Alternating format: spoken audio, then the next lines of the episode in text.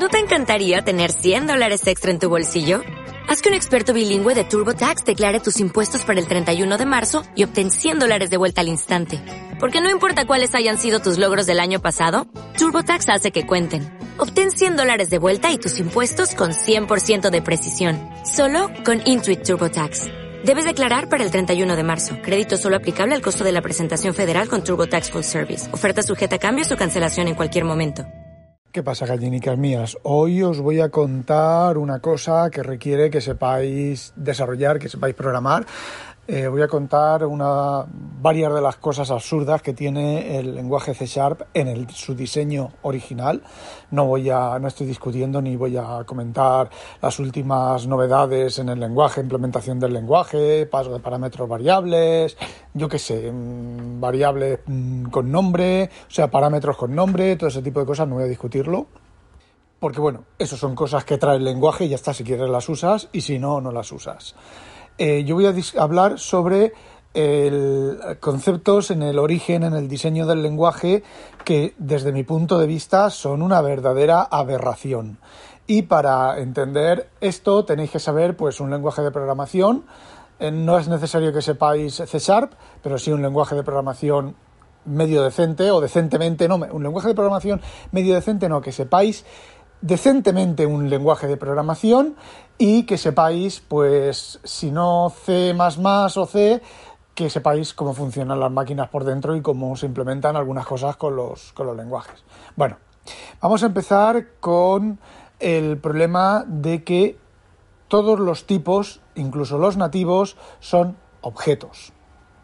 Es decir, la diferencia entre un objeto, los lenguajes de programación normalmente han eh, separado el tipo nativo del objeto. Por ejemplo, un entero, un bool en algunos lenguajes, un lógico, vamos, un carácter, un de coma flotante, eh, ya he dicho que un entero, diferentes tamaños de entero, diferentes tamaños de coma flotante, normalmente son ser eh, float y doble, los enteros pueden ser de, de, de, 8, que en ese caso en muchos, en muchos lenguajes es un carácter, ¿vale? De 8, de 16, de 32, de 64 eh, bits, normalmente más de 64 bits no suele ser habitual que haya. Y bueno, pues el lenguaje de C Sharp todos esos tipos nativos no son nativos, son clases. Parecido a, creo que es el Smalltalk y el Eiffel, que son lenguajes que eh, cualquier cosa del lenguaje es un objeto. ¿Y qué es un objeto?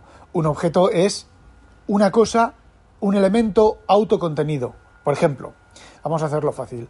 El entero, tú tienes un número que se representa mediante una pauta de bits, un entero de 32 bits, que es más o menos lo más habitual, lo que estamos acostumbrados todos, ¿vale? Es un entero de 32 bits, que son 4 eh, bytes, y esa representación, pues es una pauta binaria dentro de la memoria del ordenador. Bueno, pues el objeto es ese entero con todos sus métodos.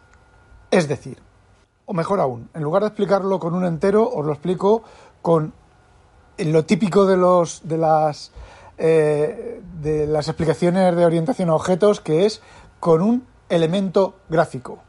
Por ejemplo, nosotros tenemos un objeto que representa un círculo. Los datos del objeto son el radio, por ejemplo, el radio y la posición del centro. Es en matemáticas, un círculo se, se define así, aunque tiene la ecuación del círculo, pero la ecuación del círculo al final es un, eh, un, centro de coordenadas, un centro de origen y un radio. Y a partir de ahí se dibuja el, el círculo. Bueno, vamos a suponer que nosotros tenemos un objeto que es, representa un círculo y que sus dos parámetros, sus dos datos son el radio y el punto de origen. Vamos a abstraer que el punto de, origen pueda ser otro objeto porque son coordenadas. En una esfera, por ejemplo, pues sería una coordenada de tres dimensiones. En una hiperesfera sería una coordenada de cuatro dimensiones y bueno, podemos complicarlo y podemos trabajar eh, de muchas maneras. Bueno, pues ahora el círculo tiene una serie de métodos que es, por ejemplo, dibujar entonces, ¿cómo dibujas tú un círculo? Pues coges y vas trazando alrededor de todo el, radio del círculo, ¿vale? Pues trazas una, curva. ¿vale? No vamos a entrar cómo se dibuja, sino simplemente pues a partir de la, función que diga eh, mi círculo punto dibújate, pues va a coger y va a mirar el centro de coordenadas y va a trazar mediante la ecuación del círculo, va a trazar pues un círculo en la pantalla. ¿Cómo? No nos interesa. Por ejemplo, círculo, tenemos mi círculo diámetro, que nos va a devolver dos veces el radio. Si os fijáis, es el objeto obtiene, tiene lo que es el propio objeto, lo que es el círculo, y una serie de métodos de cosas que operan con el círculo. Bueno, pues en C Sharp los tipos nativos son igual. Es decir, los tipos nativos no es un tipo nativo, un entero, en C, en Java, creo que en Java, ¿vale? En C, en, C++, en muchos otros lenguajes, un tipo nativo simplemente es una representación de, de bits en memoria en C++, un tipo nativo de 32 bits ocupa 8 bytes, punto pelota. No tiene más. Se puede pasar como parámetros, bueno, los objetos también se pueden pasar como parámetro, ¿vale? Se puede pasar como parámetro, se puede mm, incrementar, se puede decrementar, pero no estás incrementando y decrementando el objeto, estás incrementando, decrementando las posiciones, la posición donde está el, el, el número. Bueno, pues cuando se creó C Sharp, eh, Anders Helsberg, no sé qué o algo así, ¿vale? Que, fue el, que era el padre de Delphi y que fue el padre de C++ Builder y que fue, creo que fue el padre también de Turbo Pascal, he ido retrocediendo en el tiempo. Bueno, pues Microsoft lo contrató para hacer, eh, crear el C Sharp. Y este hombre quería que todo fuera un objeto al estilo de Smalltalk. Pero cuando empezaron a hacer pruebas, descubrieron que el rendimiento no era el adecuado, ¿vale? Porque no es lo mismo copiar eh, copiar un, un, número entero, o sea, 4 bytes, que copiar 8 bytes, que sería el tamaño mínimo de un objeto representando un entero. No vamos a entrar tampoco cómo se representa, cómo se implementan las clases luego realmente en el compilador y en el entorno de ejecución. Quizá haga otro, otro episodio, otro podcast explicando eso. A mí me encanta, a mí me vuelve loco esas, esas cosas, pero no vamos a entrar en eso. Entonces, simplemente un entero que copiar un entero de una posición de memoria a otra posición de memoria son 4, bit, 4 bytes, eh, si es un objeto son 8 bytes. Bueno, pues se dieron cuenta de que el rendimiento, mm, a ver, copiar un entero es la mitad de lento. ¿Vale? O sea, si yo copio un entero como objeto, es la mitad de lento. Si lo copio como entero, es el doble de rápido. El doble, justo el doble. 4, bits, 4 bytes, 8 bytes. Bueno, pues eh, entonces decidieron, decidieron que los tipos nativos se podían comportar como tipos nativos puros o como objetos. Primera, aberración. Primera, dualidad. Eso, desde el punto de vista de diseño de un lenguaje de programación, es una verdadera aberración. Porque como usuario, como usuario, como usuario, como desarrollador, ¿vale? Tú no sabes en qué momento el compilador está usando ese entero como tipo nativo o como objeto. No lo sabes. Sí que lo sabes, pero tienes que conocer en profundidad el lenguaje. Esto nos lleva al boxing y al unboxing, que eh, digamos que yo creo que ni siquiera, bueno, sí, los desarrolladores del lenguaje sí que lo saben, pero vosotros, si alguno de vosotros sabéis C Sharp, ¿sabéis qué es el boxing y el unboxing? Pues el boxing y el unboxing es convertir un tipo nativo en un objeto y un objeto en, tipo, en un tipo nativo, gastando más tiempo de proceso y gastando más memoria. Ahora volveré sobre eso. Otra de las aberraciones de C Sharp es la destrucción de los objetos, lo que se llama el disposing o el dispose, dispose, ¿vale? Eso os digo yo a vosotros que eso, ni el que ha hecho el lenguaje, lo entiende y es capaz de explicarlo coherentemente. Os explico. Cuando tú creas un objeto, tú haces eh, mi objeto igual a new el objeto, ¿vale? Lo que ocurre es que se llama a una función que asigna memoria en el montículo. Cuando tú arrancas un programa, el programa arranca con un valor de pila, con un tamaño de pila y con un, el montículo. El montículo de memoria es un, es un bloque de memoria grande, vamos a, verlo así, ¿vale? Es como si dijéramos, eh, tú tienes eh, una serie de cajones fijos, que es la pila, y luego tú tienes el montículo, que es allí una estantería, que tú en la estantería puedes meter y sacar lo que quieras. Bueno, pues cuando tú te creas un objeto, ese objeto lo puedes crear en la pila o en el montículo. Normalmente, normalmente los objetos se suelen crear en el montículo y Java y C Sharp y la mayoría de lenguajes crean los objetos en el montículo porque digamos que el tamaño del objeto es variable.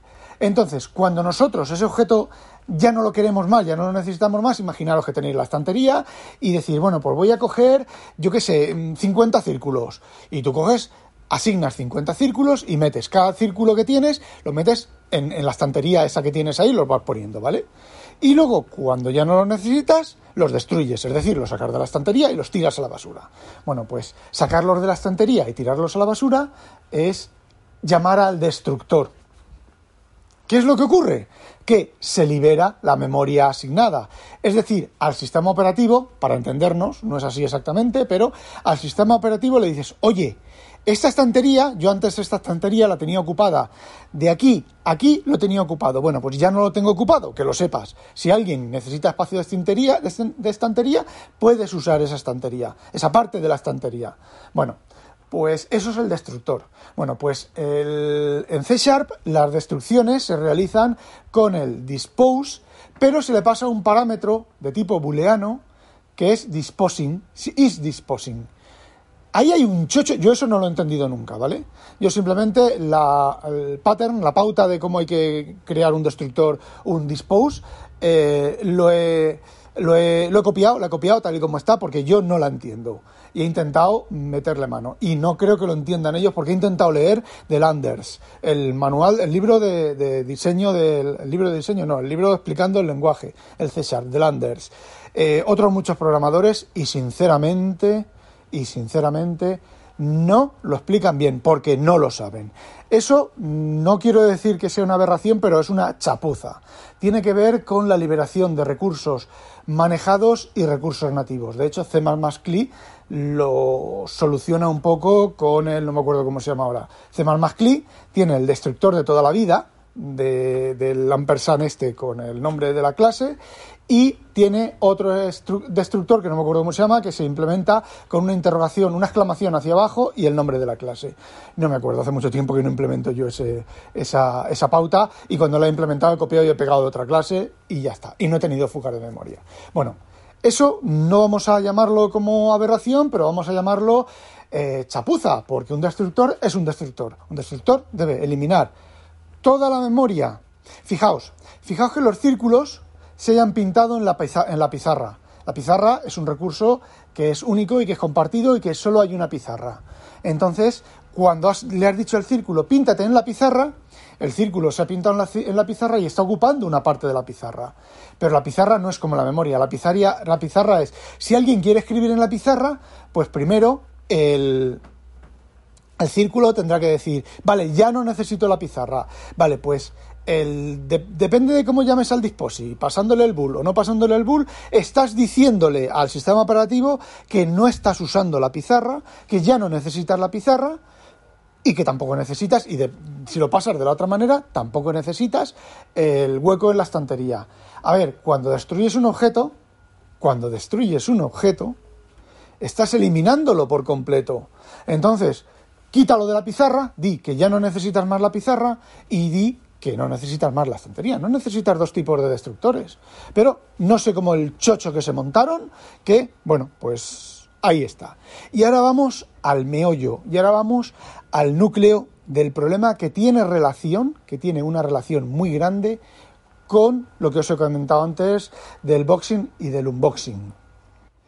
En C Sharp, cualquier cosa, cualquier elemento, cualquier objeto, cualquier eh, tipo cualquier cosa que te pongas int a igual a 7, todo eso, tanto el a como el 7 heredan, heredan de object, de un solo objeto genérico que tiene una serie de funciones, de métodos que se llaman toString, equals y alguna más, no recuerdo ahora exactamente más. Bueno, pues ese objeto, todo lo que hereda de object se instancia en la pila, en la estantería, no en la cajonera, para que me entendáis. ¿vale?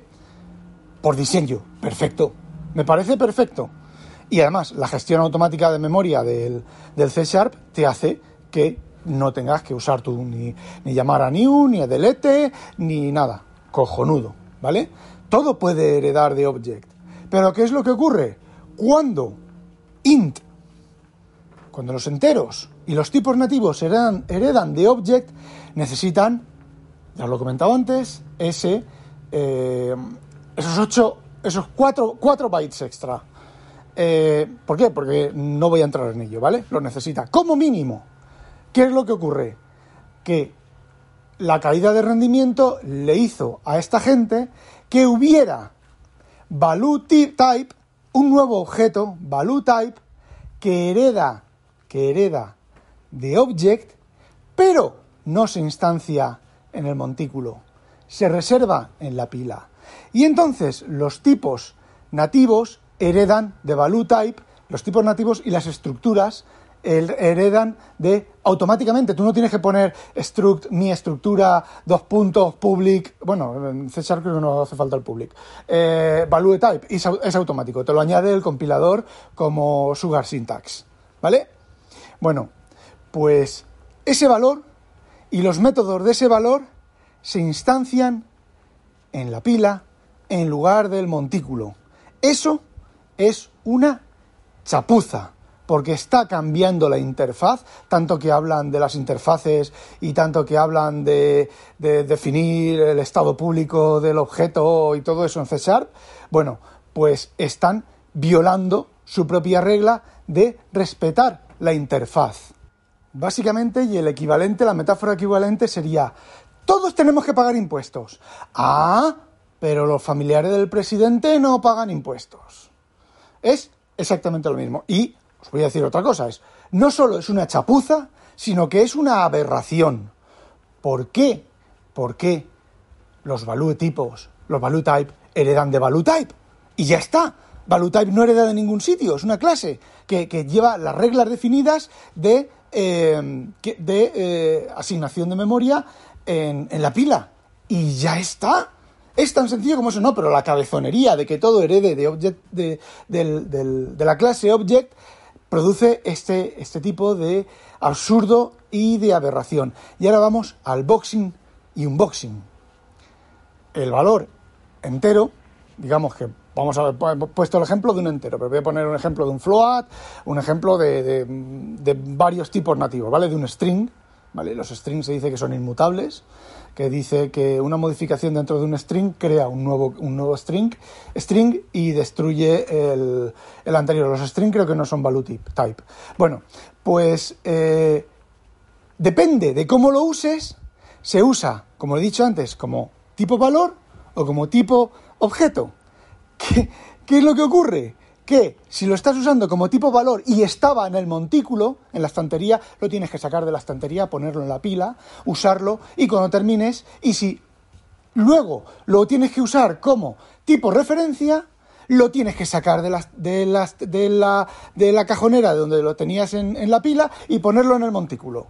Con la cantidad de, tiempo, eh, evidentemente son nanosegundos, pero nanosegundos acumulados sobre nanosegundos, con la cantidad de, chapuza, porque eso es una chapuza, porque eso es una verdadera chapuza. Y ahora entra C++ CLI. C++ CLI, yo creo que Herb el padre de C++ CLI, igual que el padre de, de C Sharp es Anders Helsberg, el padre de C++ CLI es Herb Shooter. Evidentemente esto no lo diseña una sola persona, lo diseñan más personas, pero hay un, uno que decide y uno que es el jefe y uno es que es el que, el que manda. En el caso de C++ CLI es Herb, o era Herb Shooter, que creo que ya ni trabaja en Microsoft ni nada. ¿Por qué? Porque me da la impresión, no lo sé seguro, ¿vale? Esto es una corazonada, creo que tuvo sus más y sus menos con, eh, con Anders, porque C++ CLI sí que pone un montón de coherencia sobre C Sharp. En C++ CLI, cualquier objeto puede heredar, puede ser un objeto una clase value type o ref type. Y eres tú el que decide.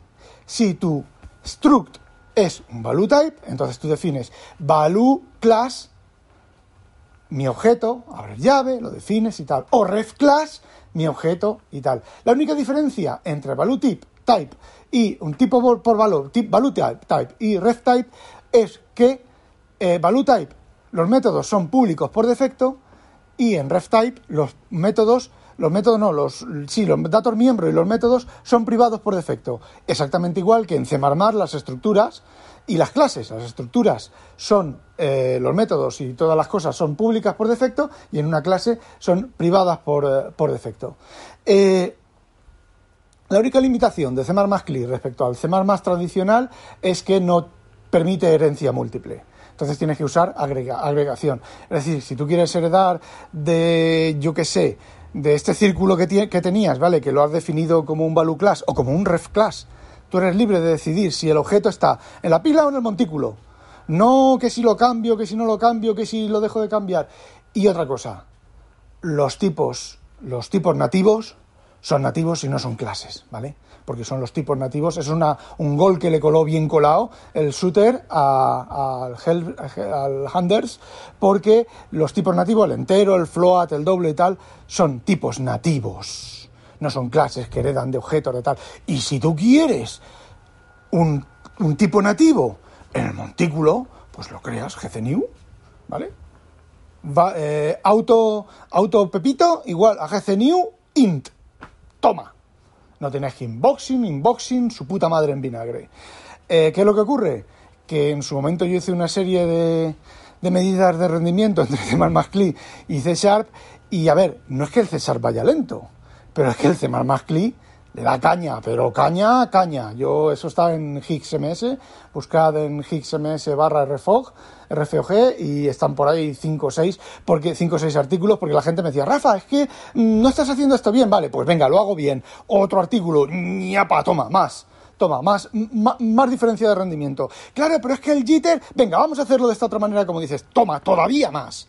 Al final me tuvieron que dar el brazo a torcer porque efectivamente el C++ CLI le daba sopa con ondas sin ser tan rápido como el C++ nativo, le daba sopa con ondas. Y de hecho, por desgracia, el C++ intentaron hacer el C++ CLI como el lenguaje primario del Net Framework, pero ya hubo allí, que creo que fue cuando eh, Shooter se fue, implementaron las clases parciales, como, como tiene el C Sharp, porque otra de las limitaciones del C Sharp son las clases parciales. ¿Por qué tiene que tener el C clases parciales? Por muy sencillo, porque la implementación está en el mismo, en el mismo punto, en el mismo código que eh, la definición. Es decir, tú en C++, el fichero cabecera, que los ficheros cabeceras tienen otras problemáticas mucho más jodidas, ¿vale? Pero tú, en C++, tú puedes definirle a, a otro objeto o a otra entidad, dices, oye, esta es mi interfaz, ¿vale? Y la implementación pues ya meter al linker. Pero no, en C Sharp tú le dices a otro objeto, esta es mi, interfaz y mi implementación. Para eso sacaron los interfaces, ¿vale? Pero los interfaces son una gilipollez. Los interfaces sirven para bloquear y para fijar interfaces, pero no para ocultar implementación de interfaces.